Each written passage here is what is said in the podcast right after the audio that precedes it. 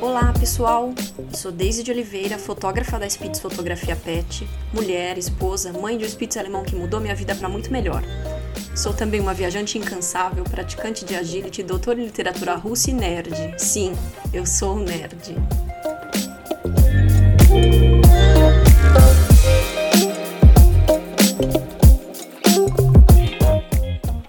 Sejam muito bem-vindos. Aqui falaremos um pouco de tudo: sobre fotografia, marketing, universo canino, ser mulher nesse mundo louco de hoje em dia e o mais importante, como ser o melhor profissional que você pode ser. Este é o podcast da Spitz Fotografia Pet. Oi, gente. Então, é, hoje é o meu primeiro episódio, na verdade, com, uma convidada, uma convidada que eu, eu, eu, sigo faz, faz um tempinho e que, e que tem me ajudado a pensar algumas questões sobre sobre o meu posicionamento no mundo, o meu posicionamento no meu negócio, como eu quero me mostrar para as pessoas, o que eu quero que as pessoas vejam. E eu tenho visto que, que a ideia de, de posicionamento é, de mercado, daquela coisa de que você tem que ser perfeita, você tem que estar num pedestal, tem mudado. O que é muito legal de ver que agora a gente pode a gente pode ser vulnerável, a gente pode mostrar os problemas, e por isso eu, eu tenho o maior prazer de chamar a Marina, do portal da Mari, para falar um pouco sobre isso. Oi, Marina. Oi, tudo bem? Me fala um pouco sobre você, se apresenta aí para o pessoal. É, bom, meu nome é Marina, eu tenho 28 anos e eu trabalho com comunicação já tem uns 10 anos.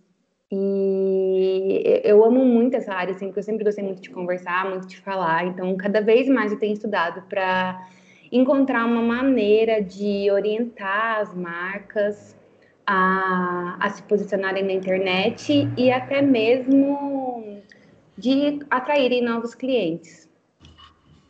Ai, muito legal, Marina. Eu, eu sei que você, eu tenho acompanhado você faz um tempo e você é, na verdade, você re, recomeçou meio que do zero, né? O seu Instagram um tempo atrás. Recomecei. Alguns... Me, me fala um pouco sobre isso. No começo do mês, mais ou menos, eu. No começo do mês de dezembro, mais ou menos, eu resolvi que eu ia apagar tudo. Apagar não, né? Arquivar tudo do meu Instagram. Porque eu não conseguia mais me identificar com as coisas que eu já tinha postado no passado. Então eu falei, ah, eu vou começar tudo de novo, né? No meu Instagram pessoal fiz a mesma coisa, arquivei tudo é, para deixar lá, claro, as histórias que eu vivi e comecei a me dedicar só no meu Instagram profissional. Então, eu arquivei as coisas que já estavam lá para tentar começar a fazer é, tudo numa ordem assim linear que fizesse sentido, que eu pudesse falar sobre mim, que eu pudesse falar sobre o meu trabalho mas de uma maneira um pouco diferente do que eu fazia antes. E você acha que isso. Como as pessoas reagiram a isso? Qual foi o feedback que você recebeu? Muita gente ficou assustada, ficou sem entender nada do que estava acontecendo, que era loucura, que as pessoas iam achar que eu não tinha conteúdo algum, que onde já se viu, que isso ia prejudicar meu trabalho. Algumas pessoas falaram assim: o que aconteceu? Vou fazer também. E o feedback que eu tenho é que meu engajamento melhorou muito. E as pessoas que fizeram a mesma coisa falaram, a mes falaram o mesmo, assim, que o engajamento delas melhorou bastante. Porque eu acho que isso acaba despertando uma curiosidade nas pessoas. Elas vão lá pro perfil para falar: Ué, gente, como assim? Cadê as coisas que estavam aqui? Então, acho que desperta uma curiosidade é, e é bom que a gente consegue escrever nossa história do jeito que a gente quer, né? Sim, é, o, que eu, o que eu tenho, o que eu aprendi nessa segunda metade da pandemia, pode-se dizer assim, uhum. é, é, que é preciso ter um planejamento estratégico, né? É. é e isso faz um pouco de, de, parte disso, né? Porque se, se, se, se aquele material não faz mais sentido para você, não tem por que ficar ali, né? Exatamente. E assim, a gente precisa ter o planejamento estratégico e ao mesmo tempo isso acaba é, indo muito contra, assim, vamos dizer contra, mas não é bem essa palavra, contra o que o próprio Instagram é, tinha de ideia lá no, no começo dele, porque a palavra ins está ligada completamente a ser instantâneo, fotos instantâneas, tanto que você pode lembrar aí, no começo o logo parecia uma câmera Polaroid, que uhum. eram as fotos ali impressas na hora, né?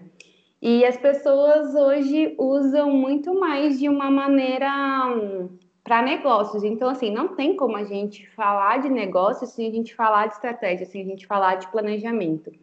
É, eu acho que, assim, assim, planejamento é importante, mas se me der na telha de postar uma foto, sabe, eu não vou deixar de postar. É, então, também tenho esse equilíbrio, assim, esse balanço para não ir contra o que a própria plataforma acredita, né? E aí fica muito engessado também, né? Você começa Sim. a fica tão estratégico que você sabe, você, hoje você precisa cativar o cliente, amanhã você precisa conectar, depois Sim. você precisa vender. E onde entra um pouco de você, né? Fica tudo muito engessado, né? Exatamente. E então assim, Vamos ao assunto principal, né? Então, muitas pessoas dizem que, na verdade, você tem que escolher, você tem que pensar o que você fala na internet, porque as pessoas estão te julgando, você pode perder clientes, você é uma marca, você tem que tomar cuidado. E isso eu ouvi é, a vida toda de muitos gurus. E, de, e, e depois que eu, que, eu, que eu virei fotógrafa, continuei ouvindo de gurus que você. É, não pode tra tratar de temas polêmicos, você tem que evitar polêmicas, porque você não pode perder cliente, bababá. O marketing mudou ou já era assim e, e as pessoas não sabem e eu não sabia também? Olha, eu acho que com as redes sociais muita coisa mudou, inclusive esse nosso posicionamento, assim. Eu acho que a gente, como prestador de serviço, como fotógrafo, como especialista em marketing, é muito complicado a gente separar é, empresa e pessoa, porque nós somos a empresa. Então, eu não vejo sentido em esconder quem você é, em esconder o que você gosta. É, no começo, eu escondia ao máximo que eu era, tipo, a doida, assim, a maior fã da Sandy, porque eu até tinha um pouco de vergonha, sabe? Como que as pessoas vão ver isso? Como é que as pessoas vão entender que eu gosto de Sandy Júnior? Sabe, eu tenho 28 anos. Eu, tal, talvez, assim, para a sociedade isso não possa acontecer, né? Mas aí eu comecei a perceber que estava um movimento cada vez mais falando de empatia, cada, cada vez mais as pessoas estavam falando sobre se aceitar e não dá para a gente separar, né? A Daisy fotógrafa é a Daisy que tem uma família, que é apaixonada por cachorro, que gosta de viajar. E a mesma coisa a Marina, né? A Marina gosta de Sandy Júnior, gosta de Coca-Cola. É, não tem como a gente fingir ser uma pessoa que a gente não é para agradar os clientes. E aí, uma frase que eu sempre ouvi, desde quando eu comecei a estudar comunicação, desde quando eu comecei a estudar marketing, que cliente sempre vai ter. Porque por mais que, por mais que você niche o seu negócio, aliás, fica melhor ainda se você nichar, porque vai ter uma, um grupo de pessoas interessadas naquilo e vai, vai ter pessoas que vão é, contratar o seu serviço porque você é único, porque você é desse jeito, porque você gosta de Sandy Júnior porque você falou de tal coisa. Então, eu acho que ser, ser o mesmo, assim, e mostrar para as pessoas isso até torna mais humano, sabe? Não fica uma coisa, igual você falou, engessada, assim. Eu não sou um CNPJ, gente. Eu sou uma pessoa. Eu sou um CNPJ porque eu preciso emitir nota fiscal, mas eu sou uma pessoa. Uhum. É, o, o, o Sebastião Salgado tem uma frase que eu, que eu adoro, que é, ele diz que você não fotografa com a sua máquina, você fotografa com a sua cultura. Exato. Que eu acho, eu até me arrepia, porque eu acho que faz tanto sentido. Então, assim, é, as pessoas querem, não só para fotografia, não só pelo fato de que as pessoas querem fórmulas mágicas, as pessoas querem fotografar do jeito que eu fotografo. Ninguém vai fotografar do jeito que eu fotografo, porque eu sou eu. e você é você. Exato. E nisso, é, é, quando você entende um pouco isso, fica até fácil de lidar com, por exemplo, concorrência ou com clientes, tem muitos clientes, né? É, uhum. É, eu li aquele livro do, do Seth Godin, falando sobre o menor mercado viável, que depois, sabe quando você. Eu, eu, eu li e caiu a ficha e falou: puxa, é isso. Não adianta você ficar tentando agradar todo mundo, né? Você não, não agrada vai ninguém. agradar né? todo mundo, exatamente. Você não agrada ninguém quando você tenta agradar todo mundo. E, e o principal de tudo, você vai se desagradar. E aí Exato. você vai trabalhar infeliz. E, gente, Deus que me livre trabalhar infeliz, sabe? Nossa, uhum. não dá. É o que, eu, pelo menos eu entrei no mundo do empreendedorismo, sem assim, sair do CLT para eu ter um pouco mais de liberdade. Então, se eu tenho essa liberdade, eu vou ser mesmo quem eu sou. Uhum. É, e assim, eu consigo hoje, por exemplo, me posicionar politicamente e várias pessoas respondem: Ah, eu não concordo com o seu posicionamento político, mas eu te respeito. E, gente, é assim, tem que ser. A gente vive uma democracia, assim. Você pode não gostar do meu posicionamento político, mas você não pode me obrigar a gostar de uma coisa. Então, tem gente que, mesmo não concordando com o meu posicionamento político, me segue me contrata, inclusive, porque sabe que isso não vai interferir no meu profissional. Apesar de que, é claro, assim, né, não vou discutir política com meu cliente, dependendo do caso, mas é, o meu olhar de que tudo é político talvez impacte nos conteúdos, né? Não tem como é, separar as coisas às vezes. Uhum. É, é, então, e aí é que tá, né? É o seu posicionamento político não tem nada a ver com a sua capacidade de fazer bem ou não o trabalho, né? Exatamente, né? Não sou, sei lá, sépola do tipo. Você não é hippie, né? Que vai viver das coisas que a natureza nos dá. É, não. Seria incrível ainda se eu conseguisse viver assim. tipo assim, é, é, igual meu namorado brinca muito, porque todo mundo chama ele de comunista. Ele, gente, posso até ser comunista, mas eu vivo num regime capitalista. Então, assim, não tem muito o que fazer. Ai, comunista de iPhone. Ué, mas eu vivo num regime capitalista, você quer que eu faça o quê? Exato. Não as coisas? É exatamente isso. Então, assim, é... e aí o que eu queria te perguntar, você você, você faz pós nessa, nessa em, em, em, mídias sociais, né? Eu já fiz. Você já fez. Já, e, é. você, é. e você, bom, você está sempre ligada, fazendo workshops, que eu sei que você sempre compartilha coisas. Então, assim, é, como que tá essa questão de você se conectar sendo você com o público? É, você tem visto, você tem estudado que essas marcas que são mais isentonas, elas estão começando a perder? Como é que funciona isso? Eu acho que elas estão começando a perder muito e as marcas já estão correndo atrás. Eu acho que um exemplo disso a gente pode perceber pela Lu do Magalu, pela Nath do Natu, da Natura, que elas surgiram para trazer mais, é, para deixar a marca mais humana, né? A Lu do Magalu se posiciona como feminista, a Nath da Natura se posiciona a favor das florestas, é, contra o racismo, feminista também. Então, eu acho que assim, gente, se a Natura, que é um puta player hoje mundial, né? Porque ela comprou outras marcas, é dona da Avon, é dona da The Body Shop, é, é dona de marcas incríveis que existem no mundo inteiro. Se a Magazine Luiza, que é uma empresa que acho que tem mais de mil lojas, deve ter só em São Paulo, sei lá, né? Chutando bem alto. É, se é uma marca, se são marcas grandes que estão gerando esse movimento, acho que a gente também precisa ficar de olho, né? Tanto que a, a Casa do Bahia foi lá correndo, demorou um pouquinho, mas criou ali uma repaginação do que era o baianinho. Ah, é? É, eles repaginaram agora o baianinho. Não sei nem se ele leva esse nome, né? Porque... Não fazia mais sentido, né? Não cabia Exato. mais. Né? Então, assim, não tem como você se isentar diante de coisas que, que são muito graves. E eu acho que, por exemplo, quem sai muito perdendo é, o, é, é a marca. E, e, aí a gente tem um case fantástico que aconteceu recentemente, que é o do Carrefour, né? O Carrefour, ele cada vez mais se afunda uhum. nele mesmo. Porque mataram um cachorro, aí o funcionário morreu lá dentro, socaram um monte de coisa para disfarçar. Agora mataram um cara e eles não se posicionam, eles falam, ah, estamos oferecendo todo, tudo que é necessário para a família. Mas, gente, a, gente tem que entender que as pessoas que, é claro, a geração X, a geração baby boomer, ainda tem muito poder de compra.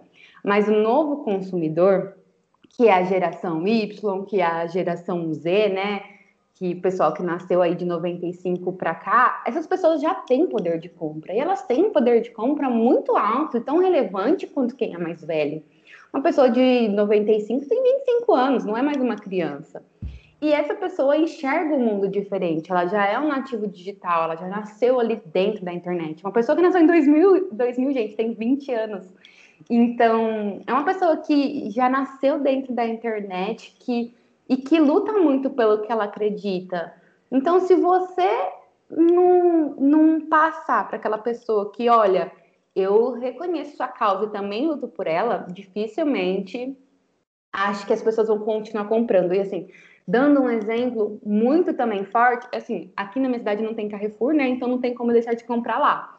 Mas a Avan é uma marca assim que eu não, não piso pé lá. Não, eu não compro mais na Avan porque, gente, não, a Riachuelo, nossa, faz desde 2018, assim, que eu não compro nada na Riachuelo, porque é uma marca que vai completamente contra tudo que eu acredito.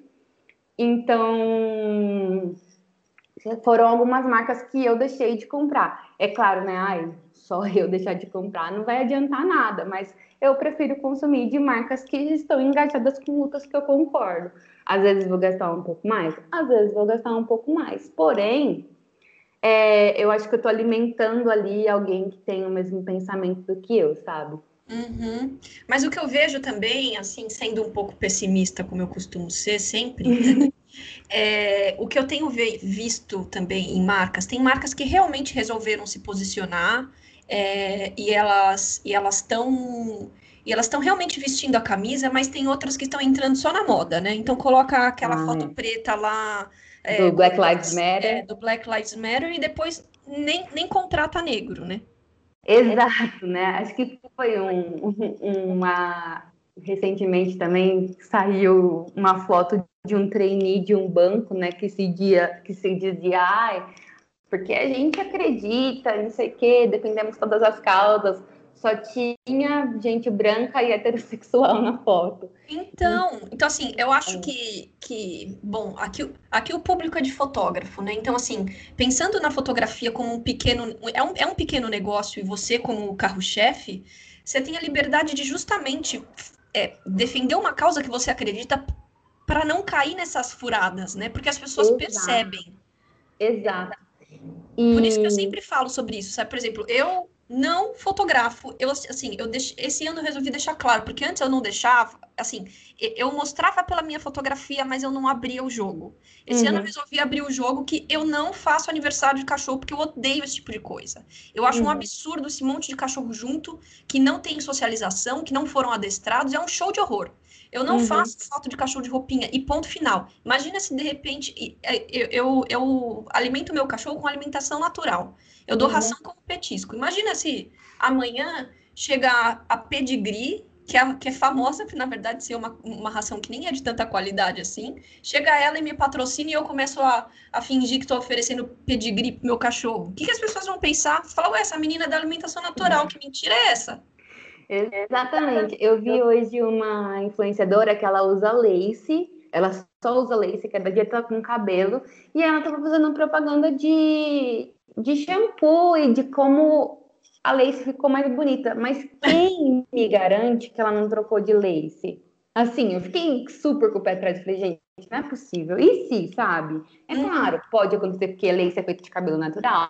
Pode, mas assim, você fica com o pé atrás, né? É, e... é, é então, é complicado, né? Então é, é muito complicado isso de você seguir o, o, o rolê que tá todo mundo indo, mas não, não ser 100% sincero com você mesmo, não ser 100% sincero com os seus seguidores. Eu tenho uma amiga que ela tem um posicionamento, ela é negra e ela faz atendimento de terapias holísticas. E aí ela tem um posicionamento de pessoa, de mulheres negras e mulheres que estão em um relacionamento abusivo, que estão, numa situação assim de fragilidade ou de risco, ela atende com um preço social. Então, se você pode fazer isso, eu acho que é legal, sabe? Sei lá, dar um desconto, fazer um plano especial para quem tem vira-lata caramelo, sabe? Uhum. É... É, eu já pensei em fazer também é, um preço mais é, acessível para mulheres que têm pequenos negócios. Eu estou estudando como vou fazer isso em 2021. É, então, eu acho que, que isso é muito importante, sabe? Você escolher uma coisa que você acredita e mostrar que você faz isso. É, é, isso cabe na fotografia também, cabe, né? Se, você, completamente. Se, se, a sua missão de vida é, são cães adotados. Sim. E, né? e até também para quem fotografa outros nichos, tipo assim, ah, eu defendo a causa LGBT. Uhum. Pronto, sabe? Vou fazer ensaios que mostrem isso por um preço especial, ou todo mês eu vou escolher um casal e vou fotografar gratuitamente. Uhum. Então, acho que serve até como portfólio, né? É, ah, vou, vou, me, eu vou me disponibilizar para pet shop para fazer as fotos dos animais que estão para adoção por um preço melhor. Tem tudo isso, né? De você ajudar as causas que você acredita. É, o importante é, eu sempre bato nessa tecla, né? Tem que ser verdadeiro, porque uma hora uhum. escapa, né? E as pessoas percebem. Ah, escapa. E aí as pessoas vão te cobrar disso. Então, assim, é então, nossa, a, a, gente já falou bastante coisa, né? Eu acho que realmente, é, pensando na questão de, de, de ser você, é, eu, eu, eu, eu, eu, fiz alguns episódios no come, bem no comecinho sobre uhum. como definir o seu estilo, como definir o seu nicho. E eu acho que isso tem tudo a ver, né? Com quando uhum. você.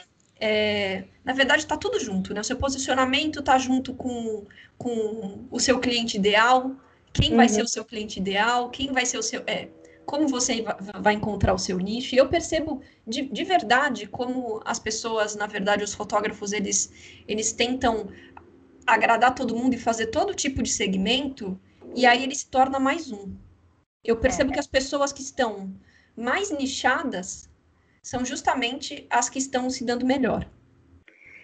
É, tem uma frase que é prego que se destaca toma martelada, né? Então é, você é mais um, né? E se você é mais um, é, o cliente vai no que, tá, no que tá mais barato, se você é mais um. Exatamente. Você tem que escolher cada vez mais se nichar para você se destacar ali e as pessoas entenderem. Putz, eu vou na Daisy porque ela tem um diferencial, porque eu me identifique com ela, porque eu gosto desse olhar dela, porque eu gosto do jeito que ela trabalha.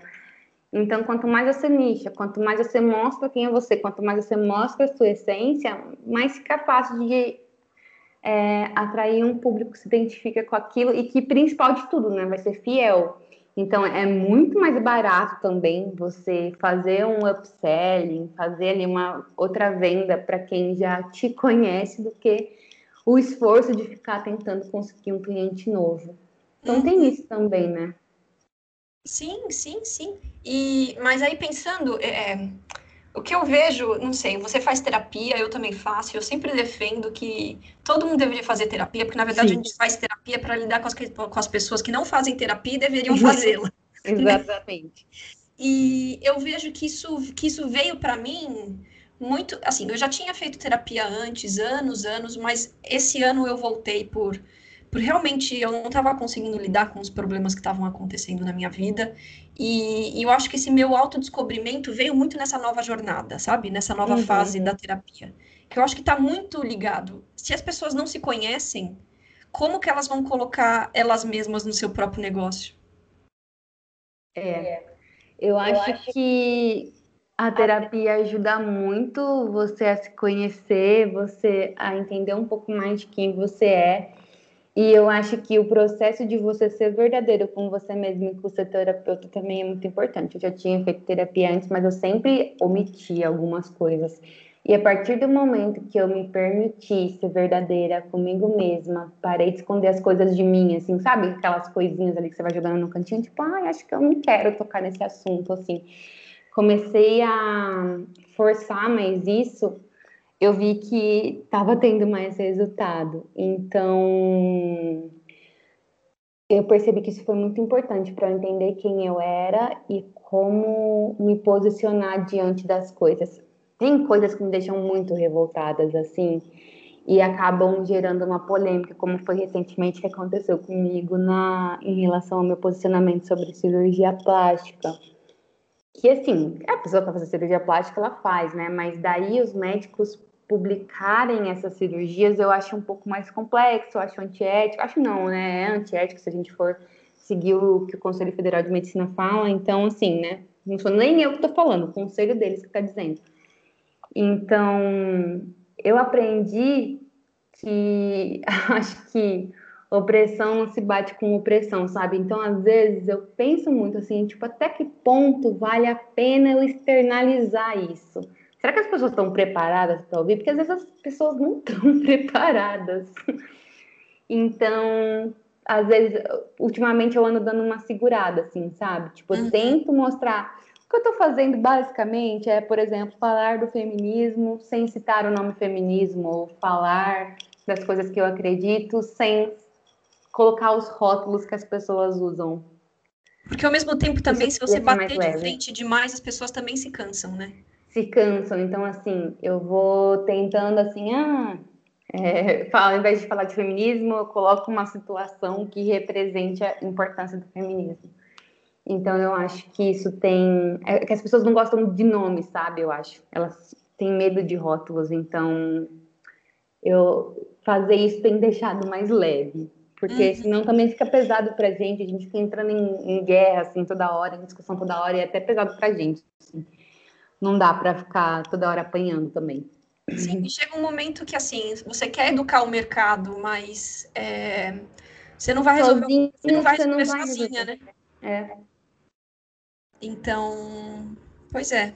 Agora. É importante bater nesses assuntos, mas também é importante que ir comendo pelas beiradas, vamos dizer. É, talvez fazendo um, carrosséis mais educativos, mais impessoais, sabe? Isso coisas assim, né? Sim. Então, assim, eu, eu sempre. É, essa nova visão minha, é, esse, esse, meu autodescobrimento foi muito importante é, para eu não só descobrir o que eu quero como, como fotógrafa, o que eu quero para o meu negócio, mas também como defender o que eu quero.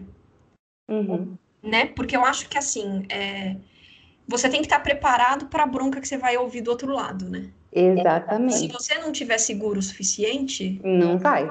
Espera. É, você desmorona, né? Então você precisa realmente defender as suas ideias e realmente. É, segurar é, a marimba. Se, segurar, né? O que vai vir. Exato. É, quando eu falei, por exemplo, da cirurgia plástica, eu recebi mais de 100 mensagens em um dia de gente falando que eu era gorda, recalcada, que eu era invejosa. Então, assim, isso há um ano atrás podia ter me desestabilizado completamente. Completamente. Mas depois que você entra num processo de autoconhecimento, assim, gente, gorda, eu tenho espelho em casa, tenho balança em casa. Eu sei que para os padrões da, do, do IMC lá, né, que chama, eu tô acima do peso, eu tô num sobrepeso. Então, assim, não preciso que ninguém me avise. É, recalcada e invejosa, sei lá, né? A não ser que a pessoa tenha 10 anos, eu, eu realmente nem considero, porque. Então, assim, ter mais segurança de quem eu sou, do que eu quero fazer, me trouxe muito mais força para falar assim: a gente pode falar, sabe? Paciência. Isso é o que você acha, sabe? Não impacta quem eu sou.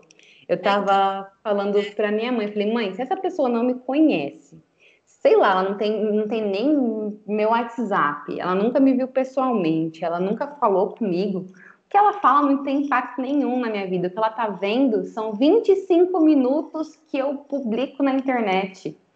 Entendeu? Não tem como uma pessoa te conhecer profundamente pelo que você posta nas redes sociais, porque é um recorte do que você faz, né? Então eu tenho meio que assim, você tem que segurar, porque as pessoas elas falam o que elas acham, não o que realmente acontece, né? É, o que, o, que, o que sempre foi um medo meu, porque eu sempre fui muito. Tanto é que eu não tenho Instagram pessoal. Entendi. Eu tenho o Instagram do meu cachorro. eu tenho do meu blog de viagem, porque eu, eu, eu tenho um blog da época que os blogs. Eram blogs. Ainda, eram deuses, sabe? Uhum. Ainda eram blogs. E era, era muito legal. Eu ainda tenho esse blog, eu parei de atualizar agora em. Porque eu realmente resolvi focar na fotografia, mas eu, eu vou voltar assim que o, que, a, que o espaço aéreo estiver aberto de uma maneira responsável, eu vou voltar a alimentar, porque eu ainda tenho postagens é, na fila para mais de dois anos de viagens que eu já fiz, né? Ai, e, e, mas assim, um perfil pessoal eu não tenho, porque eu não gosto. Uhum. Mas eu acho que isso veio também pela questão de não querer me mostrar e não dar, não dar espaço para os haters, né? Mas a questão é que se você não aparece, as pessoas não te veem. Se as pessoas não te veem, elas te esquecem. Para você ser visto, você vai consequentemente ter haters. Não adianta. É, é o prego que se destaca tomar barquilada. Não adianta. Quanto mais você aparecer, mais você falar, você vai você vai levar, né? E assim, no seu caso, que é fotografia de pet, gente, você precisa mostrar quem você é, você precisa mostrar o que você sabe. Não dá para se esconder por trás de fotos de ensaios, porque você é muito mais do que isso, né? Que você falou da frase do Sebastião, gente, é, as pessoas precisam saber a cultura que forma teu olhar. Então, como fotógrafo, é muito importante você botar a cara ali, por mais que você seja tímido, você precisa, assim, é uma questão de, de sobrevivência, ainda mais em tempos como a pandemia, que atrapalharam 100%, acho que, dos negócios de fotografia, né? Sim, então assim, é, como é que o cliente vai te contratar se ele não sabe nem quem é você, se, se no seu Instagram tem um logo lá, não, não sabe nem sua cara. É, exatamente. Então, assim, aí você vê as fotos suas e as suas fotos são não tem nada de diferente, aí, real, aí realmente você vai entrar naquela briga do preço que é a coisa mais horrível, né? Exato. Que é a coisa mais maluca que existe, que você vai se matar de trabalhar para atender por um preço merda, você não vai estar feliz, você vai estar pressionado. Não vale a pena. No final das contas, a conta nem fecha. É, então, não fecha mesmo, não fecha, porque assim, é, se você pe pensar que você tem que te, te, dar um salário, você tem que res reservar o salário da empresa, gastos, é, separar uma grana para reno renovação de equipamento, não Exato. sobra. Reno renovar equipamento não é barato, né? Não é nem um pouco. Então, assim, é, eu acho que eu estava um pouco nessa situação confortável de falar a minha fotografia fala por mim, sabe? É. E aí eu comecei nesse autodescobrimento, perceber que não, eu, eu preciso mostrar o que eu defendo, eu preciso mostrar o que eu acredito. Por que, que eu sou assim? Por que, que eu. Por que, que minha foto é assim? E eu acho que isso uhum. é para qualquer fotógrafo, né? As suas Sim. fotos só não bastam. Você tem, que, você tem que mostrar quem é você. Porque o cliente conecta com pessoas, né? Exato. É assim, é claro que quando a gente vê fotógrafo, a gente olha muito também a estética de, de, de pós-produção que ele tem. Só que eu prefiro mil vezes é, conversar ali com um fotógrafo que eu sei que eu vou me identificar do que com alguém que eu não vou ter identificação nenhuma, nenhuma. Até porque o ensaio fica mais leve, assim. Imagina se, tipo, fotografar em silêncio, assim, é muito maluco, sei lá, eu preciso, eu preciso conversar, eu sou a pessoa que conversa. Uhum. Então, acho que isso já até abre, assim, uma quebra de gelo para a hora do ensaio, né? Porque a e é pessoa, no seu caso, a pessoa vai saber como você trata animal, porque imagina eu, eu, gente, eu não, nunca tive cachorro, eu nunca tive gato na minha vida. Porque meus pais sempre usaram a minha alergia como desculpa para não me dar. Ah. Então, imagina se eu, do nada, resolvo fotografar pet. O que eu entendo de animais? Nada. Eu não sei pegar cachorro no colo, gente. Eu não sei. Eu fico, eu fico insegura. Parece que eu tô segurando um bebê. Eu tô tentando mostrar como eu tô segurando. Engraçado. Eu, eu, eu fico muito insegura, eu não sei o que eu estou fazendo. Então, a partir do momento que você começa a mostrar a experiência que você tem com cachorro, que você gosta de cachorro, que você ama levar lambida, é outra coisa. Então, a pessoa vai se sentir mais confiante, né? Tipo, olha, eu vou fazer foto com a Daisy porque, gente, não tem ninguém que entenda mais disso do que ela. É, então, então não, e não vou fazer com a Marina, porque, gente, ela nunca teve um cachorro na vida. Como é que eu vou deixar ela fotografar meu cachorro? Então, Exato. faz sentido, né?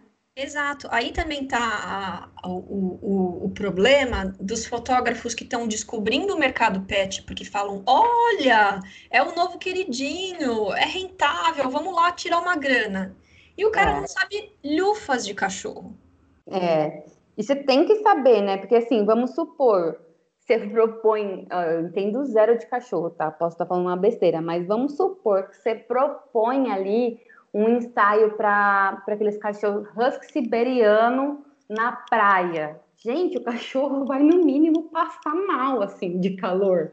E não só isso, não só isso. Você tem que saber, por exemplo, teve um, uma cliente que me, que me ligou que ela queria fazer fotos do cachorro dela, que já estava idoso, então já tem uma questão, né? Cachorro idoso tem todo um é. ritmo, não anda muito e tal. E ele era reativo, ou seja, ele não, eu não podia chegar perto dele. Nossa. E ela estava super estressada porque ela não sabia como é que ia ser, se daria para fazer.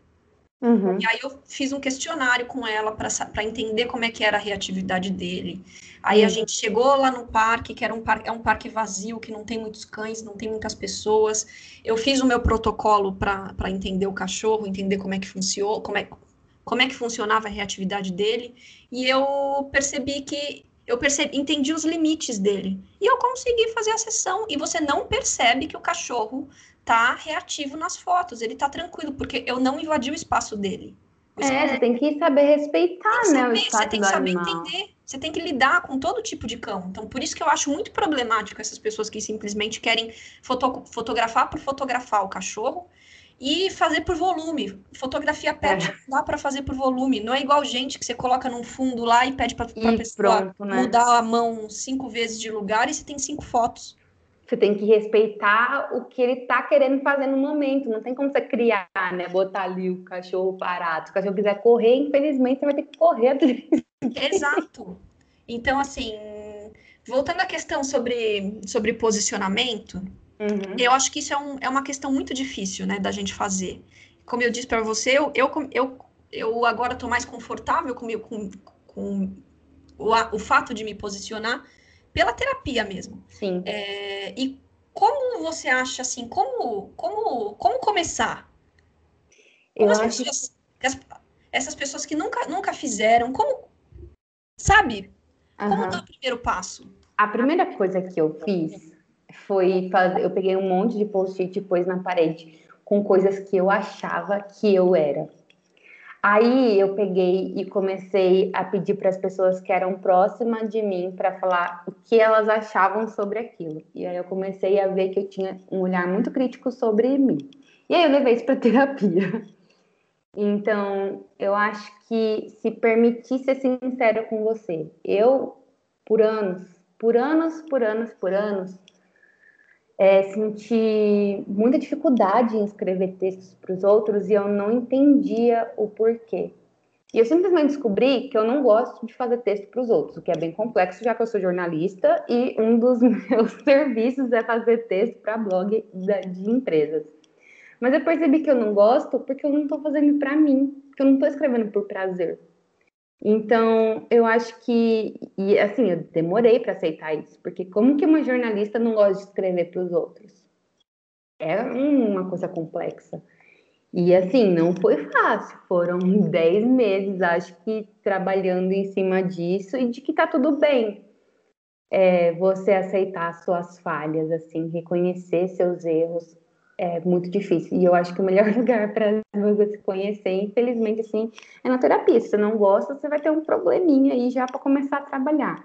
Mas eu acho que isso, sabe? Coloca num papel, não precisa nem ser post-it, o que você gosta de fazer. O que você gosta de fazer quando ninguém tá te vendo, sabe? Que lá no mais profundo da sua mente te deixa feliz quando você faz.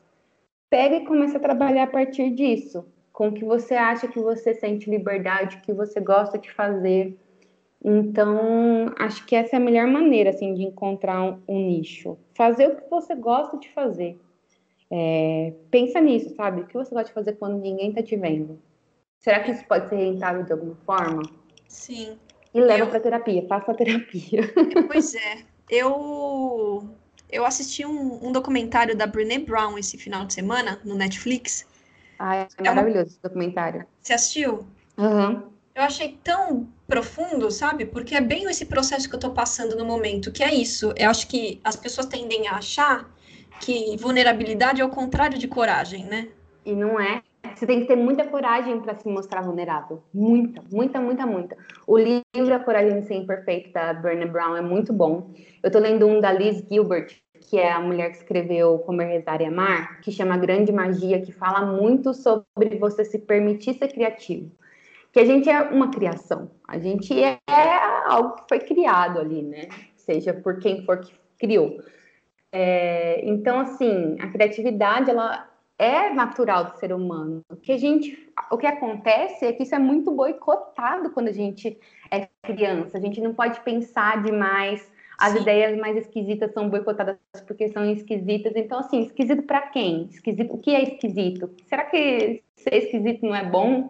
Uhum. É, às vezes tá ali do outro lado, né? Então, eu acho que esses livros assim, por mais que eles sejam de alta ajuda, existe todo um preconceito em relação a isso, eles, eles te ajudam a falar, ah, pera aí, eu acho que eu sou um pouco maluquinha, mas eu sou. Faz sentido, assim, a minha, ma... a minha maluquice. E tá tudo, bem. bem. E tudo e bem tudo ser bem. maluco, né? Você não precisa é, ser igual a todo é. mundo, né? Não, Deus que me livre de ser igual a todo mundo. Então, acho que se aceitar suas próprias maluquices, suas próprias manias é muito, muito importante, assim. E, então, acho que tanto a Brené Brown quanto a Alice Gilbert, é, acho que podem ser também bons documentários, é, boas palestras e bons livros, assim, para ler e ter um, um norte de como seguir. Tem um livro também que é do... É, putz, como é que chama esse livro? acho que é do Austin, Austin Kleon, sabe? Que é o. Deixa eu ver aqui. Ah, o Roube como um artista. Ele é bem legal também para você entender que não é como não fazer plágio, mas assim, criar em cima de cria, criações, sabe? Uhum. Eu acho que esse livro dele também ajuda bastante é, a entender o que é um posicionamento e como se posicionar. Eu também dei uma boa estudada assim em arqué arquétipos de do esqueci o nome dele do Yang, que é um psicanalista, né? Uhum. Isso me ajudou muito a entender porque muita gente fala que toda marca precisa ter um arquétipo, mas é muito difícil a gente, como pessoa e como marca que somos, a gente definir um arquétipo só, porque cada hora a gente tá num humor ali, né? Uhum. Então eu também entendi que eu posso ser um pouco desse arquétipo, um pouco desse arquétipo, e tá tudo bem, né? Porque eu sou uma pessoa, tem mil humores em um dia. É, tem várias facetas, né? É. é e, e quando você acha o fotógrafo, por exemplo, tá lá. É... Eu, por exemplo, eu fazia uma fotografia bem meia boca quando eu comecei, óbvio, né? Ninguém, ninguém nasce sabendo. E eu sabia que faltava alguma coisa, eu não sabia o que era. Eu achava que era o Photoshop. E aí eu resolvi ir para a Europa para poder fazer uns cursos lá, né, com os fotógrafos. Uhum. E aí eu voltei e eu percebi que assim, claro que minha edição mudou, minha pós-produção mudou totalmente, mas o que mudou foi a minha visão da luz natural, né? Então uhum. eu tive uhum. que fotografar tudo do zero, porque as fotos que eu tinha não prestavam para eu reeditar no Photoshop somente. Elas, elas, elas eram imprestáveis para esse novo momento que eu estava. Uhum. Então eu resolvi apagar e começar e começar meio que do zero mesmo. É, quando que você acha que é o momento de o um fotógrafo fazer isso? Não só pensando em posicion... não só pensando em estilo, mas pensando em posicionamento. No seu caso foi isso, você, você não se identificava mais, era é, isso. Eu não me identificava mais. Eu acho que assim é, é legal a gente olhar, né, quando a gente está falando de fotografia, é, da história que a gente conta e da evolução que a gente vê no nosso olhar fotográfico, mas eu acho que a partir do momento que você não se identifica mais com, com aquele estilo, tudo bem você recomeçar, sabe? Para mostrar para as pessoas o trabalho que você faz.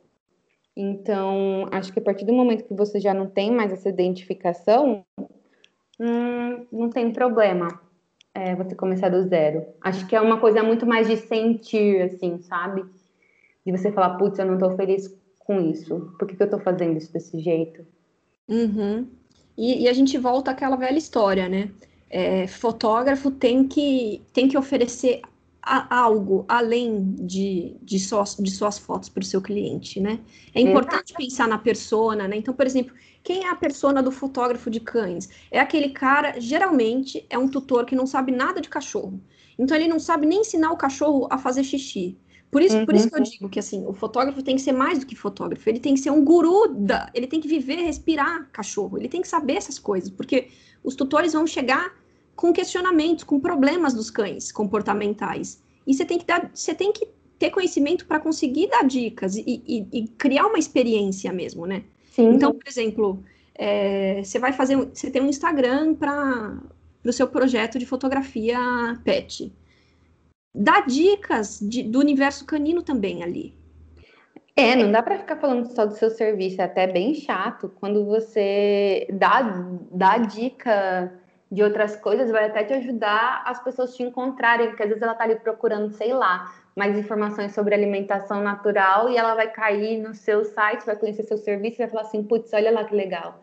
Ela já entende de alimentação natural, ela já se ela está falando disso é porque ela entende de, de, de, de, cachorro e tem conhecimento. Vou olhar aqui sobre o trabalho dela. Então, às vezes, você até desperta interesse em uma pessoa que nem estava afim de fotografar, mas você consegue despertar esse interesse por mostrar ali que você entende do universo. Sim. E mais umas últimas perguntas aqui. Uhum. É, você sente nesse seu novo posicionamento, novo não, mas nesse seu, nesse seu momento atual de posicionamento, de se mostrar, de mostrar sua vulnerabilidade, a sua opinião, o que você pensa, você sente que existe uma pressão maior por você ser mulher? Eu sinto que, por exemplo, se eu fosse um homem falando as coisas que eu falo, ninguém, não teria ninguém, problema. Ninguém, ninguém ia, ia me questionar. Exato. Você sente isso? Muito. Todos os dias. Todos os dias é, é muito complicado a gente ser mulher, porque as pessoas sempre falam, né? desde quando a gente é criança já tem aquilo, né? Você não pode fazer isso, você é menina. Senta direito. Senta direito. Então já começa aí essa castração da gente, né? Então, às vezes, depende, isso parte até da minha própria família. Às vezes eu falo alguma coisa, vem meus tios, ai, mas eu acho que você não deveria falar sobre isso é, quando eu comecei a expor mais quem eu era, os meus tios vinham todos os dias, ai, mas você falar isso vai te prejudicar, você é uma profissional, você não pode falar isso. Aí eu falei, um dia eu rebati assim, justamente, eu sou uma profissional, eu sei o que eu tô fazendo. Que assim, até, até onde eu sei, quem tem especialização de marketing aqui sou eu, não é você. Então, assim, o que você entende disso? É, é. Então, eu, eu comecei sim. a dar umas respostas assim, sabe? Tipo é. assim, amado, eu sou uma profissional, eu sei o que eu tô fazendo. Isso cala a boca da pessoa na hora. Pois eu sinto que é, por sermos mulheres, as pessoas tendem a acreditar que as nossas decisões são tomadas de formas impulsiva. Sim. Ou, ou e que não, a gente não pensa, ou que a gente precisa é, de ajuda e não por um processo de, de, de maturação, de estudos, de livros, de cursos, e aí você resolveu tomar aquela decisão para o seu negócio, né? É, é como se a gente fosse sempre a princesa em defesa no castelo, esperando o príncipe encantado em busca de ajuda. É, às vezes eu tenho muito essa impressão. E acho que as pessoas, elas acham que por conta da internet, elas têm liberdade de falar o que elas querem. Eu tava vendo no Instagram de fofoca que aquela Jéssica RGK lá, Jéssica Caiane, ela ganhou uma pulseira caríssima da Hermeda de uma das amigas dela. E quando ela postou uma foto da pulseira, um, o povo começou a mandar assim para ela: ai, você precisa clarear os pelos do seu braço. Gente, primeiro, sabe? Se a pessoa acha bonito ter o pelo do braço escuro, quem é você, sabe? Tipo assim, recolha-se a sua insignificância, porque a gente também tem que reconhecer isso. Às vezes a gente é muito insignificante. E então, assim, até que ponto você palpitar na vida da outra pessoa vai fazer diferença? Eu sei lá, eu acho que se eu falasse isso, depois eu ia ficar muito assim, nossa, por que eu fui falar isso para ela? E se ela achar bonito ter o pelo do braço escuro, ter um monte de pelo no braço? Gente, o problema é dela Então, Sim. Eu acho que é muito nisso, sabe? Pensar três vezes antes de você falar alguma coisa para uma mulher ou para qualquer pessoa que seja. Será que a pessoa está feliz fazendo isso? Se ela está feliz fazendo isso, por que, que eu vou castrar ela? Sim. Eu, eu sempre fui uma pessoa muito preocupada com o que os outros iam pensar. E eu descobri que eu tenho isso porque desde criança os meus primos sempre me criticaram por tudo que eu fazia. Em 2000 e pouquinho, quando começou a ter os blogs lá, .zip.net, a partir do momento que eu, que eu também entrei nessa onda, eu recebia muita crítica da minha família. E, e, e, aí isso me deixava mal pra caramba, sabe? Eu lembro também que quando eu entrei na faculdade, eu comecei a pegar alguns frilas é, de, de, tirar foto para marca e tal. E, meu, meus primos iam nas fotos e criticavam, falavam que a roupa tava feia, que eu era estranha. Cara, era o meu trabalho, sabe? Eu ficava muito mal. E isso me levou a parar de fazer essas coisas. Ou seja, hoje eu podia estar milionária, eu podia ser a Tássia Naves, eu podia ser a Anitta e estar tá levando todo mundo para Aspen. Mas até pela falta de incentivo deles, isso não rolou, entendeu? Uhum. Então, eu acho muito mais positivo quando a gente vê que alguém está querendo ir para o topo, a gente impulsionar e falar, putz, que massa isso que você está fazendo, né? Diferente. Do que a gente ir lá e boicotar a pessoa, botar mil minhocas na cabeça dela. É, e, e eu acho que existe também a questão de, assim, a fotografia não é um mercado valorizado pra, pelas pessoas, né? As pessoas Nem acham porque, porque caro, que é supérfluo. Primeiro, cada é, qualquer um na teoria pode ser fotógrafo, é só você comprar é. uma câmera, né? É só você comprar uma câmera, você, aí você aperta o botão e pronto, né? Na teoria é isso, né? Uhum. Então, assim, tanto é que a, a média de, de, de, pessoas que ficam no mercado de fotografia é apenas 18 meses. As pessoas, a média é 18 meses e desiste e vai Nossa. embora. E faz outra coisa.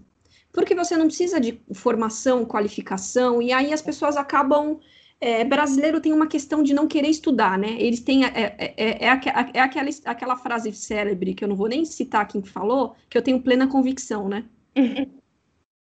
É, então, assim, é, essa coisa de não ter, não ter provas, mas querer fazer. Não ter estudo, mas querer, querer ter um posicionamento e, e, e, e querer ter um salário digno. Não é assim que funciona, né? Uhum, a gente tem não, que estudar, não. né? Então, assim, mas é eu percebo que a fotografia é desvalorizada, mas a fotografia pet é ainda pior, porque é como se fosse brincadeira de criança, sabe? É, não é, levada a sério. E aí, e eu, e eu acho que é isso, sabe? Começar a impulsionar mais as pessoas e sei lá, eu acho que se fizesse isso, boa parte dos problemas do mundo já seriam resolvidos. Sim, mas eu acho que vem muito também da gente se posicionar como a gente é. tem que estar tá forte. Sim para conseguir para conseguir vencer essas batalhas, né? Porque as pessoas vão falar. É, na, é, eu, eu sou doutora em literatura russa, então eu, eu, sempre trabalhei muito em casa, né? Então, ou às uhum. vezes eu ia dar aula e voltava cedo. Eu lembro uma vez, por exemplo, que o porteiro daqui do meu condomínio falou para mim: Nossa, já voltando para casa nesse horário era uma da tarde. Evidão, hein? E eu ia é, voltar e trabalhar em casa. Ou as é. pessoas falavam: Ah, você, é, você só dá aula ou você também trabalha? E eu, eu ouvi isso não foi uma vez, foram várias. Então, assim, eu, eu, eu não, não estava forte o suficiente para ouvir. Hoje em dia eu já estou, porque eu realmente demorei muitos anos para me encontrar e descobrir a minha profissão, que eu realmente sou fotógrafa de cães e ponto. E aí, o que, que você tem a ver com isso? Você vai pagar meu boleto? Não vai. Então, é. assim, mas as pessoas vão falar. Então, por isso que vem. Tudo, tudo norteia a terapia, né? Você precisa se conhecer, mas você também precisa se se defender, né? Assumir a, que você a partir é. do momento que eu me posicionei assim, que eu aceitei quem eu era e falei, olha, foda-se o que você acha, minhas primas nunca mais me falaram nada. Pelo contrário, dizem elas que hoje eu tenho até orgulho de mim. Então, assim, é, eu fico pensando nisso, sabe? Às vezes, assim, eu penso, putz, eu devia ter feito isso antes, mas eu não estava preparada para isso, porque eu não tinha as ferramentas para isso que a, que a terapia me ofereceu. Uhum. Sim. E para finalizar, é um assunto que não tem muito a ver com o que a gente fala, mas eu acho que é importante a gente citar.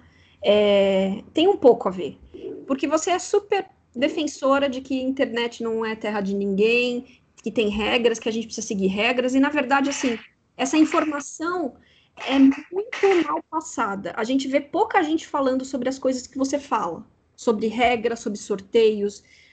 Ninguém, ninguém comenta esse tipo de coisa. Uhum. Eu, por exemplo, no começo, no começo fiz um, fiz acho que dois sorteios, dois ou três, que me trouxeram um número de seguidores interessante, mas pessoas que só queriam grátis, que não eram a minha persona, porque não era o meu público ideal, são pessoas que realmente depois não me contrataram para nada. Uhum. E que ficaram ali como fantasmas. Tanto é que eu tô, continuo fazendo uma limpeza no meu Instagram, tirando pessoas. Eu tô tirando mesmo. Tu fala, tchau, você, tchau. É. Tchau, tchau, não quero. Tchau, tchau, tchau, tchau. Se quiser, você me segue de novo, mas eu vou te tirar, porque você não. Você, tá aqui, mas não tá. É, e, você, e você também é defensora disso, né? Me diz um pouco sobre a questão de. É, primeiro que assim, é, há, há, regras do sorteio que ninguém fala sobre, mas esse público que você, que você ganha, que não, que assim, que não é qualificado, não vai te adiantar de nada, na verdade vai piorar seu engajamento. Eu acho que o sorteio é uma grande ilusão. As pessoas viram nos sorteios uma forma de ter engajamento, mas é algo muito momentâneo então, assim, você falou, não adianta eu atrair 100 mil novas pessoas que não vão comprar o meu produto, que não vão engajar depois com as outras publicações que eu fizer, que não vão estar afim do meu conteúdo. Então, assim, já começa por aí, né? Sorteio é ruim por causa disso. Segundo, porque existe uma legislação que acontece desde antes da internet é, na, nascer, assim, que é a legislação de sorteio. Você só pode fazer sorteio seguindo as regulamentações da Caixa Federal, que da mesma maneira que a Mega Sena faz, assim. Então, um sorteio ele precisa ser registrado na, na, na SECAP, que é a secretaria responsável por isso. Um sorteio, você precisa pagar uma taxa para fazer esse sorteio. Então, assim, por exemplo, um sorteio de zero a acho que mil reais, se não me engano, você vai pagar coisa de 100 reais de taxa. Então, você tem que ver, compensa fazer esse sorteio? Porque 100 reais de taxa é um, um valor considerável, né? E ninguém, então, mas ninguém, ninguém cadastra, eu não vejo as pessoas fazendo não, isso. Não, ninguém cadastra. E outra coisa, existe dentro da regulamentação do Facebook, sabe ali no, na parte do concordo e aceito, que ninguém uhum. lê?